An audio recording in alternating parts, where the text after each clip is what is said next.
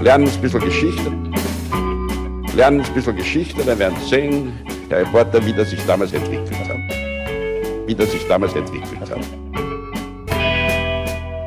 Hallo und herzlich willkommen bei Geschichten aus der Geschichte. Mein Name ist Daniel.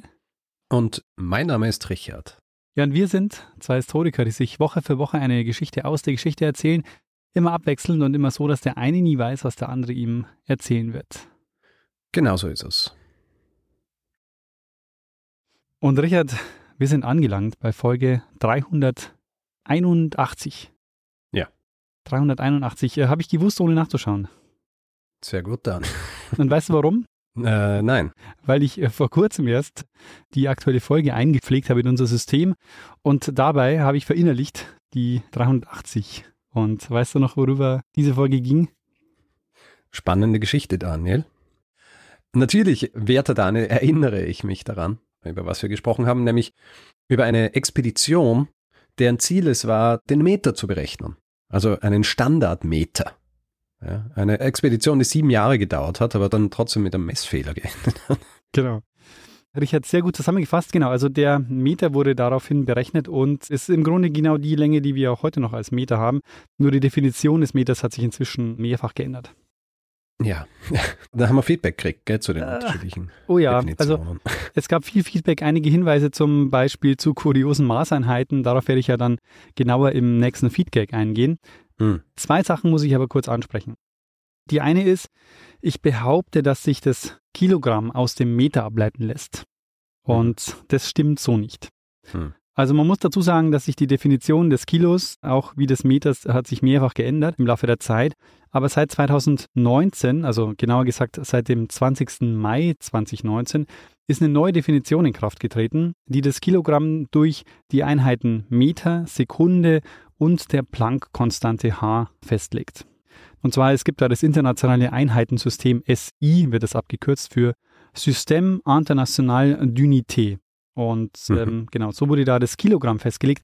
Und eine zweite Sache hat sich da 2019 geändert, nämlich ich behaupte ja, dass der Meter seit 1983 so definiert wird, dass er die Strecke abbildet, die das Licht im Vakuum in einer gewissen Zeit zurücklegt. Mhm. Und es wurde jetzt 2019 explizit festgelegt, dass die Definition gilt, unabhängig von der Realisierung. Also es geht nicht mehr darum, dass das Licht tatsächlich, also dass du misst, welche Strecke das Licht da zurücklegt, sondern der Meter ist definiert, indem für die Lichtgeschwindigkeit im Vakuum ein Zahlenwert festgelegt wurde, der ausgedrückt wird in den Einheiten Meter durch Sekunde. Okay. Nenne mal die standardmäßige Lichtgeschwindigkeit, sondern eine festgelegte Lichtgeschwindigkeit. Ähm, ah, ich will nicht gleich den nächsten Fehler begehen, Richard. Ich habe dazu keine Antwort. Es ist alles sehr komplex, aber ich denke, ich habe äh, dem Ganzen jetzt Genüge getan. Sehr gut. Zumindest angesprochen, ja. Gesagt, irgendwas stimmt da nicht, was jetzt genau stimmt. Äh. ja, ja, eh, warum nicht? Naja, Richard, wie lang ist eigentlich so eine CD? Du, ich würde schätzen, so um die 74 Minuten. Ich glaube, mich erinnern zu können, dass es ungefähr so lang ist wie eine bestimmte Aufnahme der neunten Sinfonie von Beethoven. das habe ich schon immer gewusst, ja. War so in meinem Kopf drin. Und ähm, ja, andere Fragen auch noch? Sehr gut, das war nämlich auch mit die meisten Hinweise, die wir zu Ja, ich glaube, das erste haben. Feedback, das wir gekriegt haben, ah, Richard hat wieder Unsinn geredet. Ja? Dabei habe ich explizit gesagt, ich weiß es nicht genau, ja, und habe halt Bach gesagt statt Beethoven. Sumi. Mhm. Also wir werden vielleicht darauf auch noch im Feedback genauer eingehen, weil das ist auch sehr interessant, weil da gibt es auch noch so Fragen, zum Beispiel, was ist der Durchschnitt von Anzugtaschen und so. Der Aber- Durchschnitt von Anzug. Okay. Aber das machen wir dann im nächsten Feedback. Jetzt bin ich mal gespannt auf die Geschichte für diese Woche, die du vorbereitet hast, hoffentlich. Ja, Und du hast mir eine spektakuläre Geschichte angekündigt. relativ spektakulär. Mhm. Ja, schon. Und ähm, Mhm. Mhm. darauf freue ich mich jetzt mal. Gut. Daniel, in Folge 363 habe ich dir eine Geschichte über einen Sportler erzählt. Einen hawaiianischen Sportler, der nicht nur einer der besten Schwimmer seiner Zeit war, sondern in Folge seiner Erfolge auch großen Einfluss auf die öffentliche Wahrnehmung Hawaiis und seiner Traditionen gehabt. Mhm. Ja. Kann mich erinnern. Es war der Duke Kamanoku. Fast. Duke Kahanamoku. Ah, Kahanamoku, okay. Es wird in dieser Folge auch wieder um Hawaii gehen, unter anderem. Es wird auch wieder um einen Mann gehen, der allerdings nicht aus Hawaii, sondern von einer kleinen mikronesischen Insel namens Satawal kam. Mhm. Und es wird auch wieder ums Wasser gehen. Zeitlich werden wir ein bisschen was abdecken, weil der Mann, über den wir sprechen werden, der lebte zwar hauptsächlich im 20. Jahrhundert, für die ganze Geschichte werden wir aber einige tausend Jahre zurückspringen müssen. Ui, einige tausend gleich. Ja. Wir werden dabei aber nicht nur große zeitliche, sondern auch sehr große geografische Distanzen zurücklegen. Tatsächlich werden wir über ein Gebiet sprechen, das größer ist als alle Kontinente der Welt zusammen. Bist du sprachlos jetzt? Oder wartest einfach drauf, dass ich äh, auflöse? Ja, ich warte auf die Auflösung. Lass uns zuerst einmal in die 1970er Jahre springen. Mhm. Und zwar nach Hawaii. Du erinnerst dich ja vielleicht noch. Duke Kahanamoku und sein Vermächtnis haben dabei geholfen, dass sich Hawaii und vor allem auch so die Aloha-Kultur Mitte des 20. Jahrhunderts in der breiten Öffentlichkeit so verankert hat. Mhm. Ja. Also dieses Bild, das wir von Hawaii haben, ist sehr geprägt, unter anderem eben auch durch Duke Kahanamoku. Und obwohl das Ganze für Hawaii vor allem touristisch gesehen äh, sehr gut war, also Aufmerksamkeit auf diese doch sehr entfernte Inselgruppe, hat das Ganze natürlich auch immer so ein bisschen den Charakter einer Verwestlichung Hawaiis gehabt, ja, vor allem auch so dieser hawaiianischen Kultur und Traditionen, in weiterer Folge auch der polynesischen Kultur, über die wir im Zuge dieser Folge auch noch ein bisschen mehr hören werden. Also es hat immer so diesen Anschein gehabt, als wollte man hier die Exotik Hawaiis dem Westen irgendwie schmackhaft machen. Mhm.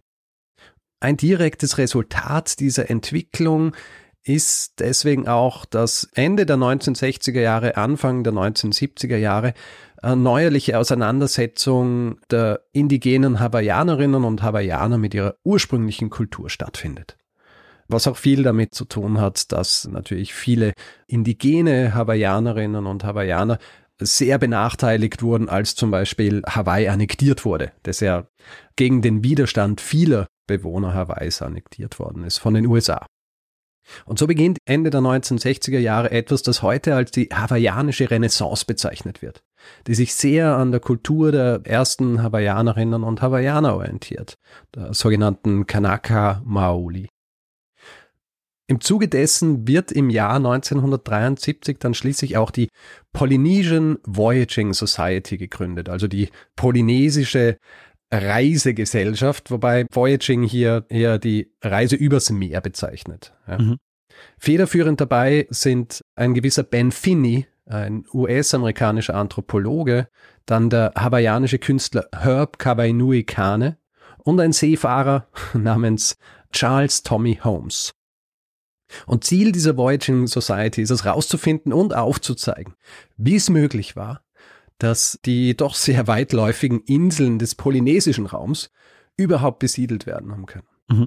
Und jetzt ist so, das hängt auch damit zusammen, dass die polynesische Kultur in erster Linie mündlich tradiert wurde. Mhm. Es ist so, dass in den 1970ern kein Boot beziehungsweise kein Kanu mehr existiert, das jenen entspricht, die traditionellerweise von Polynesiern verwendet wurden, um lange Distanzen auf dem Meer zurückzulegen. Mhm. Und deswegen macht sich diese Polynesian Voyaging Society daran, ein solches Boot zu bauen.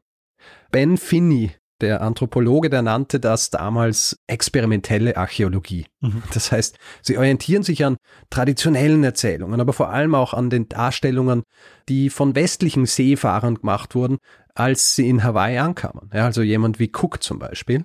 Und sie bauen dieses Boot anhand dieser Aufzeichnungen und der Erzählungen etc. mit modernen Materialien. Was dabei rauskommt, ist ein Doppelkanu, also ein Katamaran. Mhm. Das heißt, hat keinen Bauch, er ist circa 19 Meter lang, 4,3 Meter breit, gebaut aus Kiefernholz und Fiberglas, also der moderne Aspekt hier. Und aufgrund dieser Bauweise sinken die nicht. Ja? Mhm. Was wiederum auch bedeutet, dass es keine Wracks geben hat, an denen man sich orientieren hat können, als das gebaut worden ist. Das Boot hat zwei Segel, die sind so an einem Rahmen befestigt, dass sie sich auch drehen lassen, damit man die Richtung ändern kann.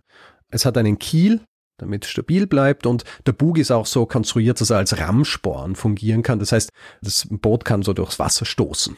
Mhm. Insgesamt bietet das Boot Platz für eine Mannschaft von bis zu zwölf Personen. Und sie taufen das Boot auf den Namen Hokulea. Mhm. Der hawaiianische Name für den Stern, den wir in Europa als Arcturus bzw. Arctur kennen. Falls du nicht alle Sternengeschichten hörst, ja, ist er dir vielleicht nicht so bekannt. Sternengeschichten von unserem Kollegen Florian Freistetter, der mhm. auch schon hier zu Gast war. Auf jeden Fall, Arctur ist der dritthellste Stern insgesamt mhm. und ist der hellste Stern des Nordhimmels, also des Sternhimmels der nördlichen Hemisphäre. Mhm. Und es ist ein gut gewählter Name, vor allem wissend, was als nächstes kommt. Mhm.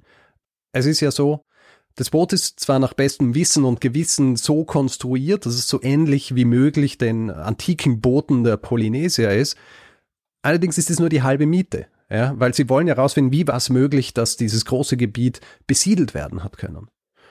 Und nicht nur besiedelt, sondern so früh besiedelt. Ja. Mhm. Nämlich Jahrhunderte und wie wir auch gleich rausfinden werden, sogar Jahrtausende, bevor sich europäische Seefahrer überhaupt auf die großen Ozeane gewagt haben. Mhm. Ja.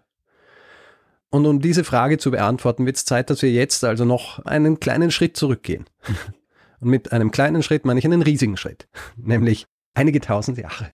Okay. Und uns anschauen, woher jene Menschen kamen, die schließlich zu Polynesiern, Mikronesiern und auch Melanesiern wurden. Ich sage die drei jetzt so zusammen, gibt natürlich große Unterschiede, vor allem zwischen Melanesiern und Polynesiern und Mikronesiern. Also Polynesier und Mikronesier sind noch näher beieinander kulturell gesehen als Melanesier, aber äh, sprechen wir nachher auch noch drüber. Mhm. Wir springen jetzt nämlich circa 3000 Jahre zurück. Vielleicht ein bisschen mehr, vielleicht ein bisschen weniger. So genau wissen wir es nicht, denn das, auf das wir hier stoßen, ist eine sogenannte prähistorische Kultur. Aha. Also eine Kultur, die entstand, bevor die Schrift erfunden war oder eine Schrift erfunden war. Das heißt, alles, was wir über diese Kultur wissen, wissen wir in erster Linie aufgrund archäologischer Funde und natürlich der Schlüsse, die wir aus diesen Funden ziehen können. Es ist deswegen auch nicht verwunderlich, dass der Name, der dieser Kultur gegeben wurde, eigentlich der Name an Ausgrabungsstätte ist. Ist ja nicht ganz selten sowas. Mhm. Und zwar ist es eine Ausgrabungsstätte auf einer Insel Grande Terre und ist Teil der Inselgruppe Neukaledonien und der Fundort, der eben dieser Kultur den Namen gab, der hieß Lapita. Ähm, Lapita. Lapita. Ich habe eine, eine Geschichte gelesen, ich bin mir nicht ganz sicher, ob das so stimmt, aber angeblich hieß nicht einmal der Ort so. Aber die ersten westlichen Archäologen, die vor Ort waren, die haben missverstanden, was ihnen gesagt worden ist, wie das heißt, und haben stattdessen ein bisschen verballhornt die lokale Phrase für ein Loch graben. Äh, und daraus wurde dann Lapita. Mhm. Was hier wichtig ist, bei dieser Fundstelle wurden Reste von Keramik gefunden, also Becher, Schalen, Kochtöpfe.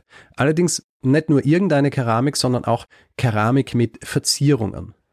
Und diese Verzierungen, die so Stempelungen waren, die mit irgendeinem Werkzeug in den noch feuchten Ton gedrückt worden waren, die werden in weiterer Folge im gesamten Pazifikraum gefunden mhm. und geben uns damit gute Hinweise darauf, bis wohin sich diese Lapita-Kultur schließlich erstreckt hat. Wir wissen nicht genau, und wenn ich jetzt sage, wir wissen nicht genau, dann kann ich es eigentlich aufnehmen und immer wieder abspielen, weil das passiert hier oft. wir wissen nicht genau, woher die Lapita ursprünglich kamen. Mittlerweile mhm. geht man aber davon aus, dass äh, sie wahrscheinlich aus der Gegend um Taiwan kamen dass sie zuerst dort ansässig waren. Und es gibt gewisse linguistische Ähnlichkeiten mit den Indigenen oder mit der Sprache der indigenen Bevölkerung Taiwans und jener Sprache, die im polynesischen Raum gesprochen wird. Mhm. Ausbreitungspunkte im Pazifikraum waren dann später aber vor allem ein bisschen zentralere im Pazifik gelegene Inseln, zum Beispiel Samoa und in den folgenden Jahrhunderten waren sie dann vor allem am Bismarck-Archipel, bis sie sich dann weiter östlich zu den Salomonen ausgebreitet haben. Und hier ist vielleicht jetzt ein guter Punkt, dir, falls dir die gesamte Geografie des Pazifikraums nicht so bekannt ist, das alles noch einmal ein bisschen einzuordnen. Ich wollte ja. gerade sagen, wenn du ein bisschen ja. mal über die Distanzen reden würdest, über ja. die es da geht, ja. Gut. Der Pazifik umfasst insgesamt eine Fläche von circa 180 Millionen Quadratmetern, ist mhm. damit der größte Ozean der Welt und wie ich auch schon gesagt habe, größer als alle Kontinente zusammen. Ja. Es ist auch der tiefste Ozean der Welt, über 11.000 Meter. Ah, äh, Marianengraben. Marianengraben. Genau. Und er umfasst eine Unmenge an Inseln und Archipelen. Also die bekanntesten sind dir wahrscheinlich auch bekannt. Australien, Neuseeland. Neuseeland ist übrigens in der indigenen Sprache Aotearoa heißt, was mhm. so viel heißt wie lange weiße Wolke. Japan, Philippinen, Indonesien, alles Pazifik. Wohin sich die Lapita allerdings ab circa 1000 vor der Zeitenwende ausbreiten, ist vor allem östlich und nördlich. Die aus den Lapita entstehenden Kulturen, die benennen jetzt auch diese Gebiete. Also das größte Gebiet ist das Polynesische. Es gibt das sogenannte polynesische Dreieck und das reicht von Hawaii im Norden nach Neuseeland im Südwesten und bis nach Rapa Nui, also der Osterinsel. Kannst du also vorstellen, Rapa Nui ist quasi der östlichste Teil des Pazifiks, Neuseeland der südlichste und Hawaii, wissen wir, ist relativ nördlich. Also die besiedeln im Grunde den kompletten Pazifikraum. Richtig.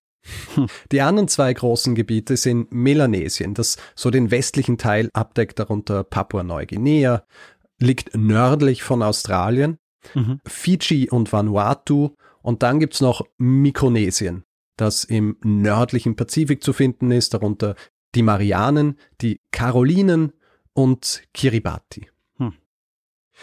Wir wissen wieder dank der Archäologie, dass frühe Handelsbeziehungen zwischen den Inseln wohl schon so um 1500 vor der Zeitenwende stattgefunden haben. Wir wissen, dass vor allem über Obsidianfunde, ja, also Vulkanglas, das für Werkzeuge verwendet wurde.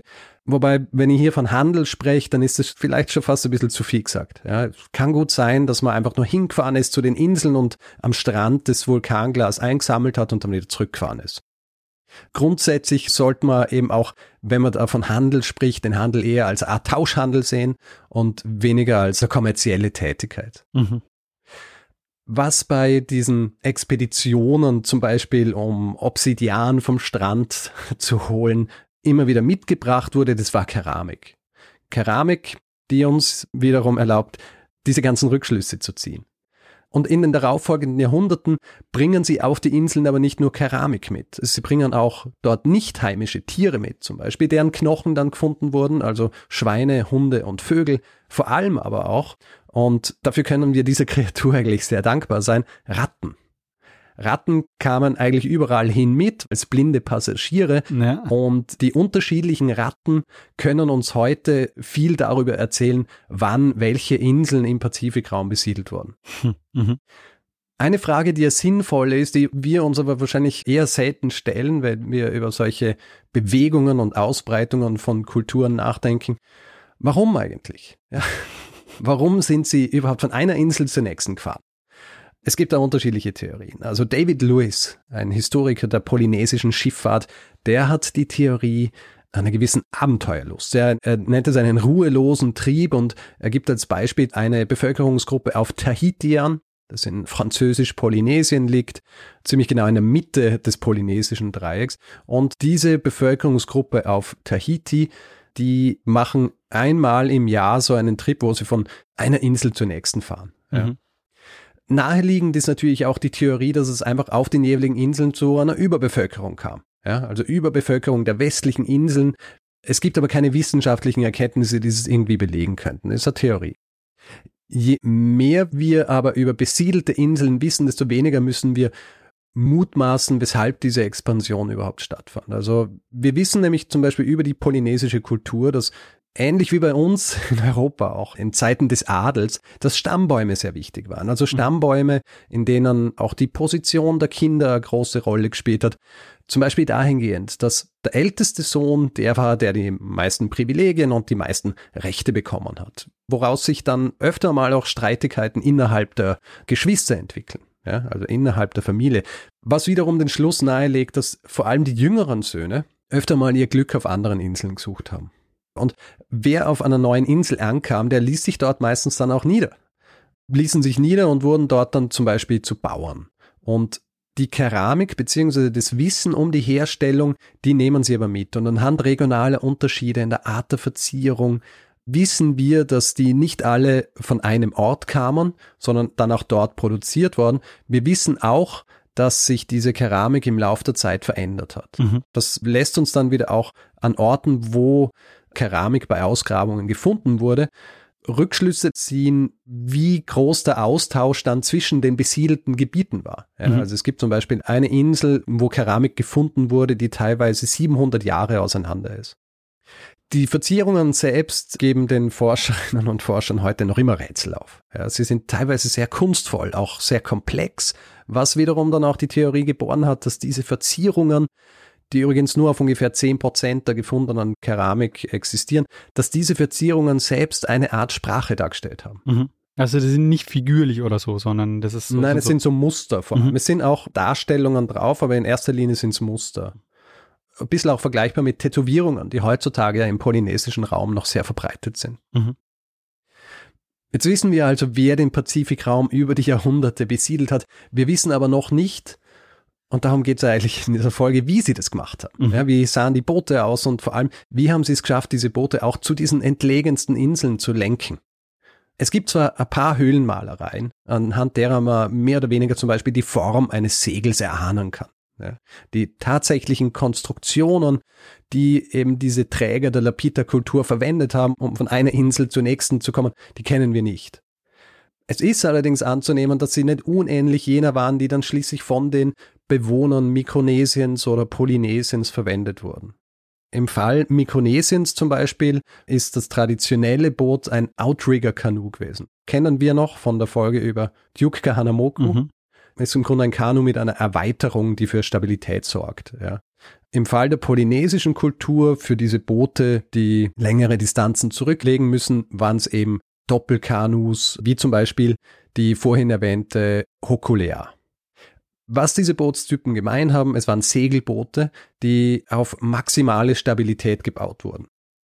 Was sie höchstwahrscheinlich auch brauchten, war viel Platz für Besatzung, für deren Familie, für Essen, Trinken und andere Ausrüstung, zum Beispiel Haustiere, Saatgut mhm. und so weiter. Kann also schon recht eng werden auf, auf so einem Boot, weil, wie gesagt, es gibt keinen Bauch. Ja, es ist ein Katamaran, das heißt, du kannst wirklich nur den Platz verwenden, auf dem du stehst. Mhm. Was neben dieser Boote aber genauso wichtig war, diese Menschen mussten in der Lage sein, den Ozean auch tatsächlich zu navigieren.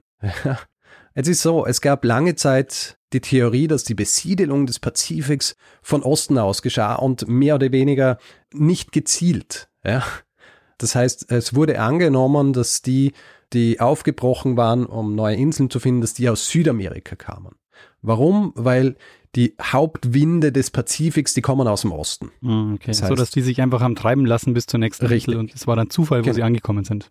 Genau. Du mhm. kennst ja vielleicht die Geschichte des Thor Heyerdahl, der mit seinem Floß Kontiki von Südamerika aufbrach und er brach von Südamerika auf, um zu beweisen, dass die ersten Bewohner des Pazifikraums aus Südamerika gekommen waren. Mhm.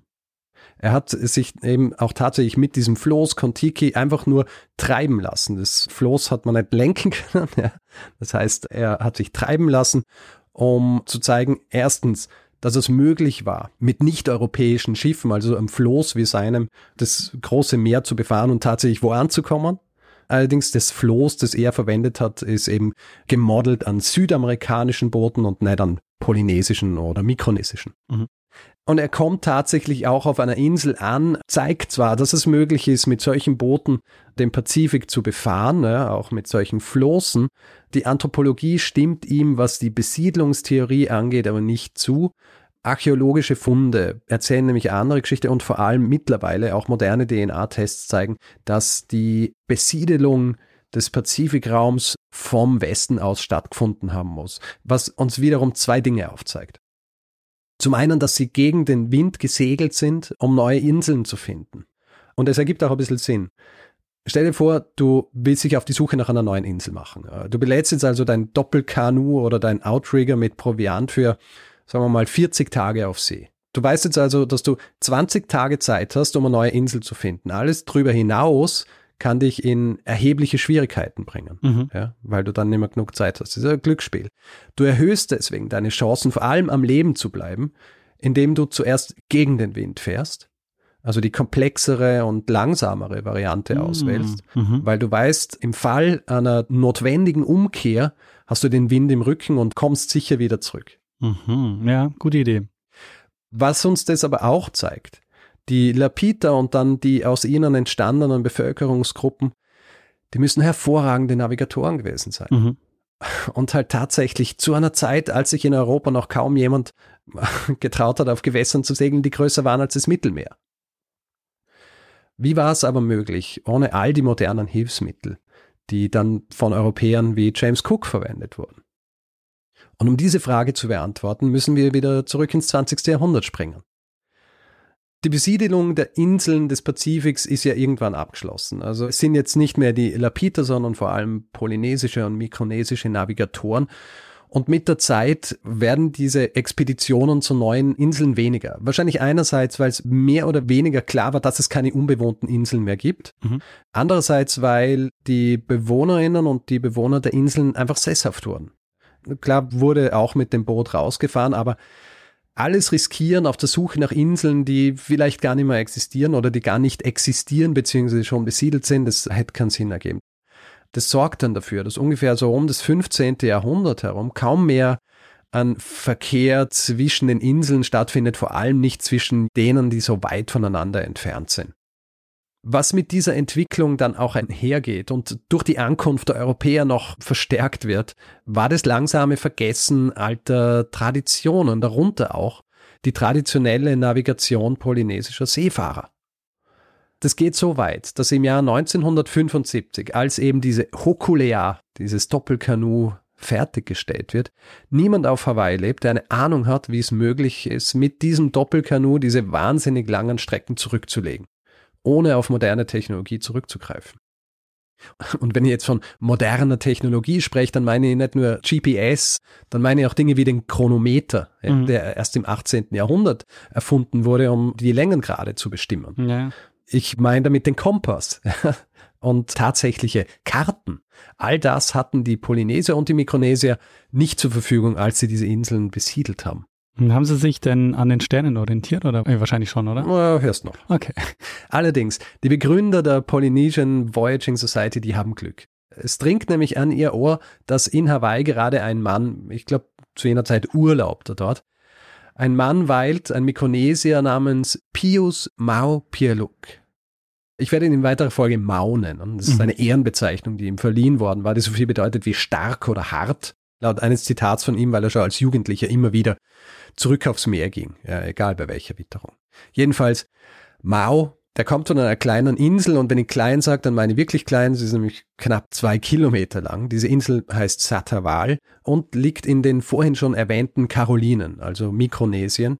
Karolinen übrigens so wie ein Großteil dieser Inseln benannt, natürlich von einem Europäer, einem Spanier, der sie zu Ehren seines Königs Carlos II. so genannt hat. Ja.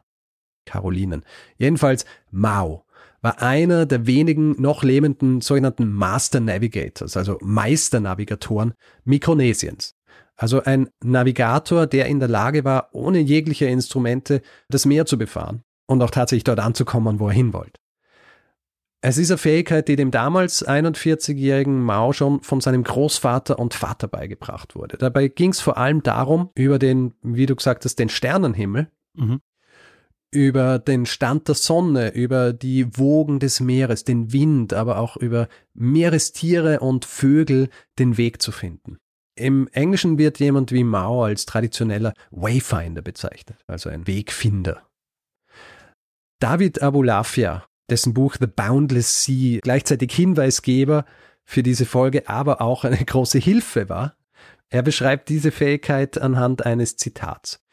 An der Bewegung des Bootes und den Wellenmustern erkennt ein Seemann, der diese Art von Navigation erlernt hat, ob er 30 oder 20 oder 10 Meilen oder noch weniger von einem Atoll oder einer Insel entfernt ist. Er weiß auch, wann er sich verfahren hat und durch die Beobachtung einer bestimmten Konstellation der Wellen findet er auf seinen Kurs zurück. Und wenn ihr jetzt sagt, dass der Sternenhimmel dabei half, dann bedeutet es nicht, dass er einfach nur so die Position von ein paar Sternenbildern gekannt hat. Mao prägt sich im Laufe seiner Ausbildung durch seinen Großvater und Vater einen Sternenkompass ein, eine Sternenkarte, die aus den Bahnen von über 150 Sternen besteht. Und die hatte er im Kopf und die helfen ihm bei der Orientierung. Teil einer solchen Ausbildung ist es aber auch, ständig Geschichten über das Meer aufzunehmen, in denen im Grund Information darüber ist, wie man von einem Ort zum anderen kommt. Ja. Mhm. Äh, Geschichten, die immer wieder so wiederholt werden, vor allem auch bei religiösen Zeremonien. Also diese Ausbildung zum Master Navigator, die ist eng verwoben mit der mikronesischen Kultur und auch mit deren religiösen Ritualen. Mhm wie wichtig dieses Wissen und damit diese Navigatoren für die mikronesische Bevölkerung waren, zeigt sich auch darin, dass der Status eines Meisternavigators oder eines Master Navigators wie Mao oft dasselbe war wie der zum Beispiel eines Clanoberhaupts. Es gibt auch einen eigenen Ehrentitel dafür, Palu, der im Rahmen einer heiligen Zeremonie namens Po vergeben wird, im Rahmen derer dann den angehenden Navigatoren schließlich auch die letzten Geheimnisse des Wegfindens verraten werden. Und als die polynesische Voyaging Society auf Mao trifft, ist er der jüngste dieser mikronesischen Navigatoren. Er Aber nicht der einzige. Nicht der einzige. Schätzungen zufolge gab es noch fünf oder sechs andere. Mhm. Allerdings ist er der, der sich bereit erklärt, sein Wissen zu teilen was an sich schon sehr außergewöhnlich ist, denn eigentlich sollten diese Geheimnisse nicht Außenstehenden weitergegeben werden. Er will aber nicht nur lehren, er will selber mitmachen. Und zwar will er mitmachen bei der Jungfernfahrt von Hokulea, und zwar nach Tahiti. Mhm. Mit dieser Jungfernfahrt von Hawaii nach Tahiti soll gezeigt werden, wie diese langen Fahrten zwischen den Inseln tatsächlich möglich waren. Und falls du jetzt die Geografie nicht so im Kopf hast, ich habe Tahiti vorhin zwar schon erwähnt, das ist Teil von Französisch-Polynesien und ist circa 3800 Kilometer von Hawaii entfernt. Hm. Es ist eine Distanz, die selbst für Mao, Pierre-Luc, wie er später erzählen wird, eine Herausforderung sein wird. Also nicht nur, weil Mao auch wusste, dass er sich in Mikronesien unbeliebt machen wird, indem hm. er seine Geheimnisse hier preisgibt, sondern auch, weil er nie so große Distanzen zurückgelegt hatte. Also er war ein sehr erfahrener mikronesischer Navigator, aber eben diese wahnsinnig langen Distanzen, die hatte er noch nicht zurückgelegt. Ja. Trotzdem sticht jetzt also die Hokulea am 1. Mai 1976 von Honolulu Bay auf der hawaiianischen Insel Maui auf in Richtung Papeete, Tahiti. Mao wird über die ersten Tage an Bord so zitiert. The first few days I was afraid. But I've been through all this before. I've sailed the sea for many nights and I've survived many storms. So I put aside my fears and I was happy to be at sea again. Also auf Deutsch, die ersten paar Tage hatte ich Angst, aber ich hatte all das schon mal durchgemacht. Ich habe das Meer viele Nächte lang befahren und ich habe viele Stürme überlebt. Also ließ ich meine Angst beiseite und war einfach nur froh, wieder auf dem Meer zu sein. Mao sitzt während der gesamten Reise beinahe die ganze Zeit am selben Platz was auch ein bisschen mit einer der Fähigkeiten der Master Navigators zu tun hat. Das heißt nämlich, dass ein wichtiger Teil dieser Fähigkeit ist, dass du dir dein Ziel visualisierst. Ja, also dass du sagst, mein Ziel ist dort und du siehst im Grund dein Boot, auf dem du sitzt, als den einzigen soliden Punkt an. Ja, mhm. das heißt, im Grund bewegt sich alles um dich herum und nicht du auf ihm. Mhm. David Abulafia beschreibt es in seinem Buch mit einer Anekdote. Da gibt es die Geschichte vom Kapitän eines Schoners, dessen Kompass über Bord fiel. Er gestand seiner polynesischen Mannschaft, dass er sich verirrt hatte, doch die Männer sagten ihm, er solle sich keine Sorgen machen und brachten ihn an sein Ziel. Er staunte, wie leicht ihnen das fiel und fragte sie, woher sie wussten, wo die Insel lag. Wieso? erwiderten sie ihm, sie war immer schon dort. Also ja, eine sehr schöne Geschichte.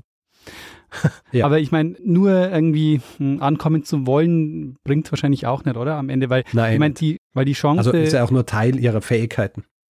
Weil die Chance ja an Tahiti vorbeizufahren war wahrscheinlich relativ hoch. Ja, natürlich. Sie hatten ja keinerlei Instrumente. Also sind ohne irgendwelche Instrumente losgefahren und haben sich, haben sich nur verlassen auf die Fähigkeiten von Mao er schläft auch die meiste Zeit nicht. Ja, was naheliegend ist, wenn ja im Grund ständig den Sternenhimmel und die Sonne und den Wind und das Wasser im Blick haben muss. Was das Wasser angeht übrigens, es hieß, dass Maupilog acht unterschiedliche Arten der Wogen erkennen konnte. Also dass er zum Beispiel erkennen konnte, ob zum Beispiel eine Insel in der Nähe ist, weil die Wogen dann anders brechen. Mhm. Also auch Inseln, die er noch gar nicht sehen kann. Also das waren alles so kleine Fähigkeiten, die zusammengefasst dann dafür gesorgt haben, dass er den Weg findet. Die Reise dauert beinahe einen Monat und es muss zeitweise auch eine sehr anstrengende Fahrt gewesen sein. Ja, also musst dir vorstellen, es sind 15 Menschen an Bord. Auf einem Boot, das nur eine sehr winzige Kajüte hat, wo nicht alle Platz finden. Gleichzeitig sind sie hier auf diesem Boot, wo sie so ein Grundvertrauen haben müssen in die Fähigkeiten dieses Mannes. Aber ansonsten gibt es keine Sicherheit, dass sie auch tatsächlich ankommen werden. Haben Sie nicht gleichzeitig das, mit modernen Navigationsmitteln nein. den Weg getrackt? Nein, nichts, nichts dabei gehabt. Das sorgt schließlich auch dafür, dass gegen Ende der Reise die Emotionen so ein bisschen hochgehen. Ja. Äh, nicht zuletzt, weil die Crew, die war nicht sehr homogen. Ich habe ja gesagt, das Ganze war vor allem auch gedacht als Rückbesinnung auf polynesische Traditionen. Gleichzeitig war es natürlich auch eine wissenschaftliche Studie. Mhm. Ja. Also waren Anthropologen an Bord und diese zwei Einstellungen, die kommen sich so gegen Ende der Reise ein bisschen in die Quere. So sehr, dass es dann sogar zu Handgreiflichkeiten kommt. Aber am 4. Juni 1976 erreichen sie Papeete auf Tahiti und zumindest für eine Zeit sind diese Meinungsverschiedenheiten vergessen, weil es ist eine Sensation. Ja, es ist eine absolute Sensation, dass sie das geschafft haben. Und in Tahiti, wo man natürlich von dieser Expedition gewusst hat, wo dieses Vorhaben mit sehr viel Spannung beobachtet wurde, da wird die Hokulea von 17.000 Menschen erwartet. Sie kommen an und 17.000 Menschen erwarten sie, ungefähr die Hälfte der damaligen Bevölkerung von Tahiti. Und für den gesamten Pazifikraum, besonders aber für Polynesien, wirkt diese geglückte Reise wie so eine Schockwelle. Ja. Mhm. Tatsächlich wurden hier jetzt 3800 Kilometer so zurückgelegt, wie sie ihre Ahnen vor hunderten, tausenden Jahren tausende Male zurückgelegt haben. Mhm. Für Mao ist jetzt allerdings erst einmal Schluss. Er ist nämlich von der Art und Weise, wie sich seine Crew gegen Ende der Fahrt verhalten hat, angewidert. Ja, noch bevor die Feierlichkeiten in Tahiti ein Ende finden, verlässt er die Insel und er hinterlässt zwar Aufnahmen, Sprachaufnahmen, wie sie wieder zurückfinden. Die Rückreise von Hokulea wird aber dann mit modernen Instrumenten gemacht. Mhm. Und Mao selbst schwört nie wieder mit Hawaiianern auf See zu fahren. Er wird trotzdem mehr oder weniger über Nacht weltberühmt. Ja. Es werden Artikel in Zeitschriften und Zeitungen äh, der ganzen Welt veröffentlicht über ihn. Und was Hokulea angeht, da wird in weiterer Folge versucht, das Ganze noch einmal ohne ihn zu machen. Ja, der Hawaiianer Nainoa Thompson, der versucht sich diese Fähigkeiten selber beizubringen, ja, anhand von Büchern und Sternenbeobachtungen. Er versucht das zu können, was Mao über Jahre und Jahrzehnte beigebracht worden ist. Und es wird dann tatsächlich im Jahr 1978 eine weitere Reise gestartet. Diese Fahrt endet aber in einer Tragödie. Mhm. Es ist nämlich so, das Boot kentert schon ein paar Stunden nach Verlassen des Hafens und nachdem kein Begleitschiff dabei war, sind jetzt diese 16 Männer auf diesem Boot äh, in einer sehr brenzligen Situation. Ja, sie klammern sich an dieses gekenterte Boot und sie versuchen mit Leuchtraketen die Aufmerksamkeit von Flugzeugen auf sich zu lenken. Mhm. Sie hängen also eine Nacht lang an diesem Boot und als am Morgen noch immer keine Aussicht auf Rettung besteht, bietet Eddie Aikau, ein Rettungsschwimmer und Surfer, unter anderem Gewinner der 1977 Duke Kanamoko Championship, bietet er an, die circa 20 Kilometer auf dem Surfbrett an Land zu paddeln und Hilfe zu holen. Mhm. Er macht sich also auf aber circa neun Stunden nachdem er aufgebrochen war, werden weitere Leuchtraketen, die sie abschießen von einem Flugzeug sehen und bald darauf werden die restlichen Mitglieder der Crew gerettet. Eddie Aikau allerdings wird trotz intensiver Suchen nie wieder gesehen. Mhm. Die Hokulea wird repariert und es wird beschlossen, 1980 eine weitere Reise zu machen. Und Nainoa Thompson der schon 1978 das Boot navigieren wollte, der will navigieren, weiß aber, dass er es einfach nicht kann. Und er versucht jetzt sein Glück bei Mao Pierre-Luc, der zu jener Zeit gerade auf der Insel Saipan weilt. Und Mao auf eine recht stoische Art und Weise, die so ein bisschen sein Markenzeichen war, beschließt ihm zu helfen. Also Nainoa Thompson wird später schreiben, dass Mao gesagt hat, ich werde dich trainieren, dass du Tahiti findest, weil ich nicht will, dass du stirbst. Und laut Nainoa war das eine Anspielung auf den Tod von Eddie Aikauer. Kann es sein, dass ich dir von dem schon mal erzählt habe? Das ist nämlich der, wo dieser Spruch hervorgeht, Eddie would go. Ah, ist es der? Na, ist es der? Ich glaube, das ist der Eddie Aikau, oder? Ja. ja. Ah, das ist der. Genau, der ist verschollen wegen der Polynesian Voyaging Society, der Forschungsreise. Interessant. Genau. Ah, ja, ja. Das hast du auch bei der Duke Hanamoko-Folge erwähnt. Genau, und Dieses Eddie Would Go, genau, das ist ihm zugeschrieben. Und es gibt noch so einen Fall, wo er 500 Menschen gerettet hat, sehe ich da gerade. Und er warb sich einen Ruf als Surfing the Big Hawaiian Surf. Okay. Hm. Ah ja. Achso, als Rettungsschwimmer war er unterwegs, deshalb hat er insgesamt mehr als 500 Menschenleben gerettet. Okay, Mhm. verstehe. Ja, sehr gut. Haben wir wieder eine Verknüpfung. also wir haben ohnehin die Duke Kahanamoku-Verknüpfung, aber in der nochmal. Sehr gut. Auf jeden Fall, der Tod des Eddie Aikau stimmt Mao höchstwahrscheinlich um und er beschließt, Nainoa Thompson zu helfen. Und so beginnt jetzt erneut eine enge Zusammenarbeit Maos mit den Hawaiianern. Im Zuge dessen Nainoa dann von Mao tatsächlich zum Master Navigator ausgebildet wird. Mhm. Auf dieser Reise im Jahr 1980 nach Tahiti und zurück kommt Mao wieder mit. Diesmal allerdings nicht als Navigator, sondern einziger als Beobachter. Und Nainoa Thompson kann's. Nainoa Thompson führt sie nach Tahiti. Und die nächsten Jahre segelt die Hokulea beinahe 20.000 Kilometer durch den gesamten polynesischen Raum, sogar bis Neuseeland, das ja am südwestlichsten Zipfel dieses Gebiets liegt und immer ohne moderne Navigationshäfen. Sorgt damit auch für ein massives Wiedererwachen traditioneller polynesischer Kultur Mhm. und stärkt damit auch den Stolz der Mitglieder dieser Kultur, egal ob sie jetzt in Hawaii oder Tahiti, Tonga oder Neuseeland sind.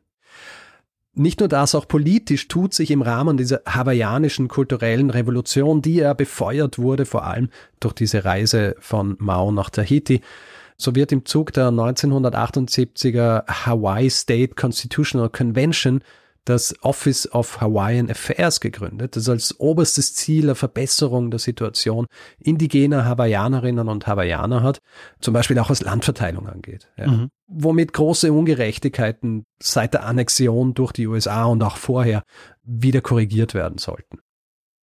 Es werden neue Organisationen ins Leben gerufen, die dieses Erbe hochhalten sollen. Zum Beispiel die Nakalai wa Moku o Hawaii, eine Non-Profit-Organisation, die mit diesen Schiffsreisen die hawaiianische Kultur schützen wollen und für weitere Generationen erhalten sollen. Und im Zuge dessen wird auch ein weiteres Langstreckenkanu im Stil der Hokulea gebaut, also so ein Schwesternschiff. Und im Jahr 2001 stößt dann einer der Mitbegründer dieser Organisation und altgedientes Crewmitglied der Hokulea, ein gewisser Clay Bertelman, an, dass nochmal so ein Boot gebaut wird, und zwar für Mao. Leider verstirbt Clay Bertelmann im Jahr 2004, aber sein Bruder Shorty übernimmt die Leitung dieses Projekts und im Jahr 2007 segeln sie dieses Boot, das sie taufen werden, auf den Namen Alingano Maisu. Sie segeln das nach Satawal, der Heimatinsel von Mao, und dort wird dieses Boot an Mao übergeben. Und für Mao, der mittlerweile schwer an Diabetes erkrankt war, ist es eine große Ehre. Eine große Ehre, die er auch an 16 andere Personen weitergibt. Es ist nämlich so, am 18. März 2007, 56 Jahre nachdem auf Satawal die letzte Po-Zeremonie abgehalten wurde, und zwar um Mao zum Master Navigator zu machen, an diesem Tag werden 16 Personen, darunter Nainoa Thompson und auch einer von Maos Söhnen, zu Master Navigators ernannt. Was für Tragweite das hat kulturell, muss ich vielleicht noch einmal betonen. Es werden nämlich unter diesen 16 Personen sind auch fünf Hawaiianer und das, dieses mikronesische Wissen, dieses Geheimwissen, dass das jetzt tatsächlich auch so offiziell im Rahmen dieser heiligen Zeremonie an Hawaiianer vergeben wird, ist sehr außergewöhnlich. Mhm. Am 12. Juli 2010 stirbt Mao Pierre-Luc aufgrund seiner Diabeteserkrankung. Sein Vermächtnis allerdings, das lebt heute weiter, nicht zuletzt in all jenen, denen er sein geheimes Wissen anvertraut hat und die uns äh, heute noch anschaulich zeigen können, wie es möglich war, dass ein Gebiet so groß wie der Pazifische Ozean schon lang vor der Entwicklung europäischer Schifffahrtstechnologien besiedelt werden konnte. Fantastisch, Richard. Also eine sehr, sehr spannende Geschichte. Was ich mich immer frage, wenn es so um längere Seereisen geht. Wir Mhm. haben ja jetzt in ganz vielen Folgen schon gelernt, dass es nur wenige Sachen gibt, die gefährlicher waren als Mhm. lange Seefahrten. Ja. Und äh, Auch kurze. Nee, auch kurze, das stimmt. Aber diese ganzen Entbehrungen, die man da hatte und auch diese Gefahren, die es da an Bord gab, frage ich mich ja wirklich, wie es sein kann. Also ich meine, wenn da zum Beispiel ein Sturm kam oder so, dann konnten doch Mhm. diese kleinen Boote normalerweise da nicht gegenhalten, oder? Naja, kommt drauf an. Die haben halt zum Beispiel die Wellen geritten oder, deswegen habe ich das auch vorhin erwähnt, in der Art und Weise, wie sie gebaut sind, die können ja dann tatsächlich auch in Wellen stechen. Ja. Mhm. Das heißt, wenn dann so Sturm ist mit hohen Wellen und so weiter, hast du schon unterschiedliche Möglichkeiten, wie du nicht kenntest. Und wie ihr auch erwähnt habt, die, die Konstruktion dieser Boote war so, dass das Wichtigste die Stabilität ist. Mhm. Ja. Nicht Geschwindigkeit, sie waren nicht wahnsinnig schnell. Dafür waren sie sehr stabil. Und man erkennt es ja auch an der Art und Weise, wie sie dann gesegelt sind, nämlich gegen den Wind, dass hier das Wichtigste eigentlich immer war, dass sie am Leben bleiben. Ja. ja. Also hier nichts so, weißt du, wir bauen jetzt das Größte und sonst wie, nur damit wir es gebaut haben und das Schnellste und sonst wie, sondern es geht darum, sehr stabiles Boot zu haben und so zu segeln, dass du auch überlebst. Ja. Aber was ich auch interessant finde, ist, dass ja eigentlich keine Feedback-Schleife eingebaut ist. Also du bist mit diesem Boot, sagen wir mal, einen Monat unterwegs, landest auf der Insel, ja. bleibst dann dort. Das heißt aber, die Leute, die du verlassen hast, wo du weggefahren bist, die wissen eigentlich gar nicht, bist du angekommen, hast du überlebt und vielleicht auch, wo bist du wirklich angekommen? Naja, du kannst ja schon, wenn du dann zum Beispiel auf dieser Insel bist, kannst zum Beispiel ein neues Boot bauen und dann kannst ein, zwei Leute wieder zurückschicken, hm. die dann sagen, schaut, ich bin der so und so, wir sind vor drei Jahren aufgebrochen, wir haben diese Insel gefunden ja. und ein Boot gebaut und sind wieder zurückgekommen, um euch das zu erzählen. Zum Beispiel. Also so stell ich mir vor, dass hier das dann ja. dauert natürlich alles. Also diese Prozesse, das sind hunderte von Jahren. Ja? ja. Also diese mehr als hunderte. Diese Zeit, die auch die Lapita-Kultur zuerst einmal auf diesen westlichen Inseln verbracht hat, das ist auch einmal ein extrem langer Zeitraum wo auch wirklich nur die Fahrten zwischen den nahen Inseln stattfinden und erst dann über die weiteren 100 Jahre wird einmal der bisschen weiter östlich gelegene Teil besiedelt. Und ja, natürlich hat es sicher sehr, sehr viele gegeben, die aufgebrochen sind, um Inseln zu finden und die nicht zurückkommen sind. Ja. Ist eine, wie soll ich sagen, ein educated guess. Wir wissen es aber natürlich nicht. Ja. ja. Weil das Ding ist eben, weil es in erster Linie eine mündliche Tradierung der Geschichte gibt im polynesischen Raum, ist es schwierig, hier wirklich so hieb- und stichfeste Daten zu finden. Es gibt aber zum Beispiel Linguisten und Linguistinnen, die so an diesen Traditionen arbeiten und versuchen zum Beispiel Einflüsse zu identifizieren, die erst später kommen sind in der Sprache, die rauszufiltern und dann quasi auf das zu destillieren, was ursprünglich tradiert worden. Es ja. ist natürlich eine sehr aufwendige und langwierige Arbeit und oft natürlich auch mit viel Interpretation verbunden, aber darüber wurde auch versucht, zum Beispiel Rückschlüsse zu finden über Entwicklungen, aber die gehen halt dann teilweise auch nicht ewig zurück.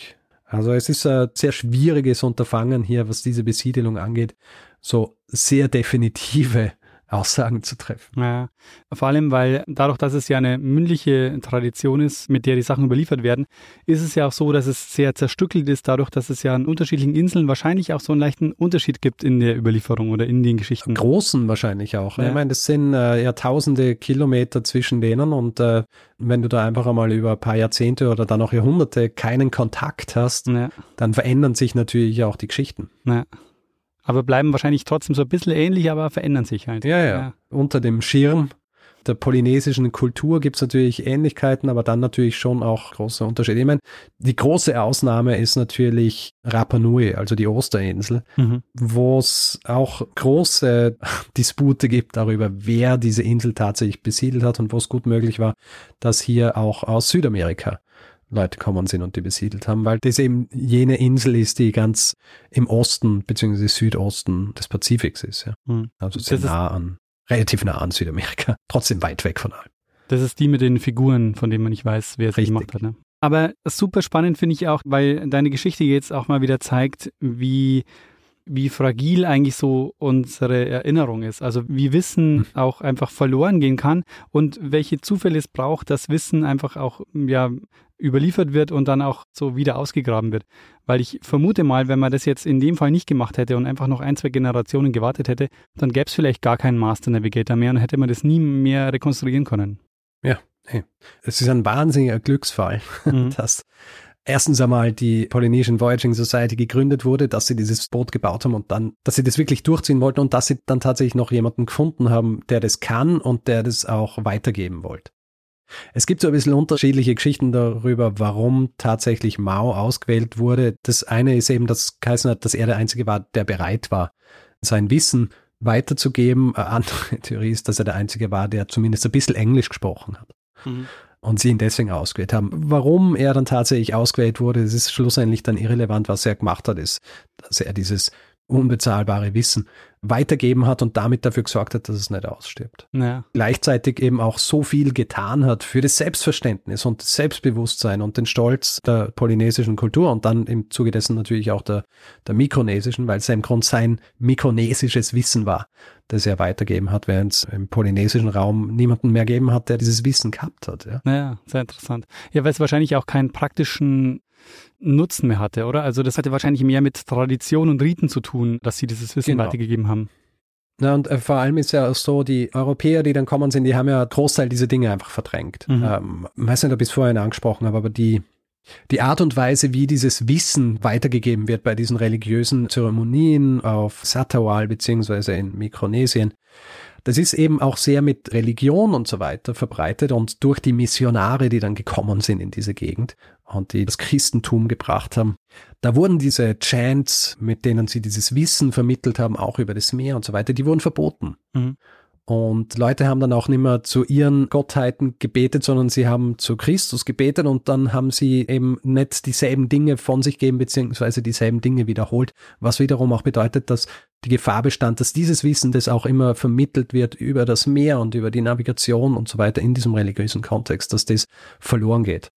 Also da haben die Europäer auch wieder ganze Arbeit geleistet. Ja, voll. Auch im Vergleich finde ich so interessant, wenn man sieht, so während die über den ganzen Ozean geschippert sind, sind die Griechen in der Antike halt noch so im Mittelmeer von einer Insel zur nächsten gehoppt Richtig. oder so. Ja, es ist faszinierend und eben wirklich, also wenn man sagt, diese Master Navigators haben kein Hilfsmittel gehabt, sie haben die Hilfsmittel gehabt, nur waren sie alle in ihrem Kopf. Mhm, ja. Ja. Also die haben sich all diese Sachen eben eingeprägt. Äh, natürlich, ebenso wie dann Mao das auch bei der ersten Fahrt der Hokulea von Hawaii nach Tahiti gemacht hat. Mit Verschlafen war halt nicht viel. weil du ständig ein Auge drüber haben was müssen. Also ich habe aber gelesen, dass er, also dieser Kurs von Hawaii nach Tahiti, mhm. der hat nie einen größeren Fehlergrad als ungefähr 40 Meilen gehabt. Hm. Ja. Das ist ja, also ist echt äh, unglaublich. Ja. Obwohl er die Strecke ja nie gefahren ist vorher. Also ich meine, er musste das ja wirklich ja. nur über Wissen, das ihm beigebracht wurde, wusste ja. er, wie er dahin navigieren kann. Ja. Hm. Übrigens, die Hokulea existiert noch und wird für educational purposes und für solche Dinge verwendet und 2014 bis 2017 wurde damit sogar eine Weltumsegelung durchgeführt. Hm. Ja. Mhm. Hokulea mit diversen Crews, die natürlich dann an den unterschiedlichen Orten ausgetauscht worden sind, sind über diesen Zeitraum von Polynesien durch den Indischen Ozean nach Südafrika, von dort nach Brasilien, Kuba, Nordamerika und dann schließlich durch den Panama-Kanal wieder zurück im Pazifik und von dort aus über die Galapagos-Inseln Rapa Nui und Tahiti wieder zurück nach Hawaii. Free. Es gibt ein Video davon und ich finde, es ist kein wahnsinnig aufwendig produziertes Video. Es gibt so einen eigenen Hokulea-Kanal, mhm. aber das Video geht ungefähr eine halbe Stunde oder so, wo diese Reise dokumentiert wird und es ist irgendwie sehr erhebend, weil sie besuchen dann diese ganzen Inseln im Pazifikraum und landen überall und treffen dort dann eben auch auf die, auf die dortige indigene Bevölkerung, eben dann auch in Brasilien und Südamerika, Nordamerika und es ist sehr, sehr erhebend anzuschauen irgendwie. Mir hat es sehr taugt. Ah, das klingt gut. Du wirst wahrscheinlich in die Shownotes packen. Ich pack's in die Shownotes. Sehr gut. Naja, es zeigt, glaube ich, schon, dass dieser ja dann doch sehr überhebliche europäische Blick, den wir oft haben, dass man den durch sowas dann doch vielleicht ein bisschen aufbrechen kann. Ja, ne, ein bisschen kann man sehr, ja. Also nee, aufbrechen muss natürlich, aber ja. dass sowas einfach hilft. Ja, absolut. Ja. Und ohne jemanden wie Mao Pialuk hätte es höchstwahrscheinlich nicht funktioniert lässt dann natürlich auch nachdenken über all die Dinge, von denen wir nicht wissen, dass mhm. sie verloren gegangen sind. Naja. Ja. Also, dass uns hier nicht einmal bewusst ist, was es alles noch gegeben hat. Aber was das angeht, also so die Schifffahrt und dass im Grunde jene, die die größten Distanzen auf dem offenen Meer zurückgelegt haben, ohne irgendwelche technologischen Hilfsmittel, dass das eben keine Europäer waren und dass sie das schon viel früher gemacht haben, bevor man in Europa überhaupt dran gedacht hat. Das finde ich schon sehr faszinierend. Ja. Vielleicht zur Literatur, ich habe den vorher schon erwähnt. David Abulafia hat geschrieben The Boundless Sea, ein fantastisches Buch, so ein Überblicksbuch über die Besiedelung der Ozeane quasi. Ja, also quasi eine Menschheitsgeschichte von den Ozeanen aus. Und dort bin ich in einem Nebensatz über eben diese Navigation bin ich auf Mao Pieluk gestoßen und habe mir gedacht, kenne ich nicht. Klingt interessant. Mhm. Und ja, tatsächlich. Also dieses Buch kann ich auf jeden Fall empfehlen. Es ist fantastisch. 2021 auch auf Deutsch rauskommen. Es gibt einige Bücher über Mao Pieluk. Ich habe eines zum Beispiel auch gelesen von Steve Thomas, The Last Navigator, wo einer so beschreibt, wie er tatsächlich zu Mao Pieluk fährt, um sich von ihm unterrichten zu lassen. Auch sehr interessant zu sehen, weil er zum Beispiel auch beschreibt, wie schwierig es war, überhaupt nach Satterwald zu kommen, dieser kleinen Insel in den Karolinen, Mhm. weil es eigentlich nicht Bewohnern dieser Inseln gar nicht gestattet ist, dorthin zu gehen. Und bis du dorthin kommst, ist es auch nicht ganz trivial, ja. Vielleicht noch zuletzt eine Studie von K.A. Howe aus dem Jahr 2000, Nature, Culture and History, über eben diese Aspekte äh, der polynesischen Kultur. Ist Mhm. auch sehr hilfreich. Und kennst du die Smithsonian Learning Labs? Mhm. Da gibt es ein eigenes Pieluk. Ah, sehr cool. Pack ich auch in die Show Notes. Mhm. Ja, Richard, du hast mir nicht zu viel versprochen. du hast ja tatsächlich eine spektakuläre Geschichte angekündigt. Das war sie auf jeden Fall. Vielen Dank dafür. Hast du ihr noch was hinzuzufügen? Ähm, nein, also die gesamte Geschichte der Lapita-Kultur und auch der Ausbreitung dann über den Pazifikraum, sehr faszinierend, gibt es noch viel mehr zu sagen. Also ich würde allen empfehlen, die sich für das Thema interessieren und vor allem auch Seefahrt und so weiter, Mhm. dieses Buch von David Abulafia zu lesen. Mhm. Lohnt sich. Sehr gut. Gut, in diesem Fall würde ich sagen, machen wir Feedback-Hinweis-Block. Dann machen wir das. Wer Feedback geben will zu dieser Folge oder anderen, kann das per E-Mail machen. Feedback at geschichte.fm kann es direkt auf unserer Website machen, geschichte.fm, kann es auf den diversen Social Media Plattformen machen. Twitter, Facebook, Instagram, dort heißen wir Geschichte FM. Auf Mastodon sind wir auch geschichte.social, einfach in den Browser eingeben. Dann landet man auf unserem Profil. Und wer uns reviewen will, Sterne vergeben und all solche Dinge, kann es zum Beispiel auf Apple Podcasts machen, auf panoptikum.social oder grundsätzlich überall, wo man Podcasts bewerten kann. Und wer gerne einen Pulli, eine Tasse oder sonstigen Merch von uns hätte, hat eine Möglichkeit, sich einzudecken unter geschichte.shop. Und wer diesen Podcast lieber werbefrei hören möchte, hat zwei Möglichkeiten. Die eine Möglichkeit ist, bei Apple Podcasts gibt es den Kanal Geschichte Plus und bei Steady gibt es den Feed zu kaufen für 4 Euro im Monat. Da findet ihr alle Hinweise unter geschichte.fm slash steady. Wir bedanken uns in dieser Woche bei Sophie, Matthias, Irene, Tobias, Insu, Christian, Robert, Jens, Wolfgang, Ron, Tom, Karen, Andreas, Anna, Alex, Boris, Nikolas, Thilo, Laura, Volker, Sebastian, Susanne, Stefan, Norbert, Robert, Michael, Markus, Susanne, Lukas, Dominik, Jochen, Tim, Ramon und Fabian. Vielen, vielen Dank für eure Unterstützung. Ja, vielen herzlichen Dank. Sehr gut, dann würde ich sagen, Richard, machen wir das, was wir immer machen und geben Mhm. dem einen das letzte Wort, der es immer hat. Genau, nämlich Bruno Kreisky. Lernen ein bisschen Geschichte. Lernen ein bisschen Geschichte, dann werden Sie sehen, der Reporter, wie das sich damals entwickelt hat. Wie das sich damals entwickelt hat. Natürlich weiß ich noch, um was es ging. Ah, warte mal, ich weiß es tatsächlich nicht. Lass mich schnell. oh man. Ich habe jetzt gerade so, oh, ich habe echt manchmal so dieses, äh, äh, äh. Naja, natürlich. Ach, wie konnte ich nur?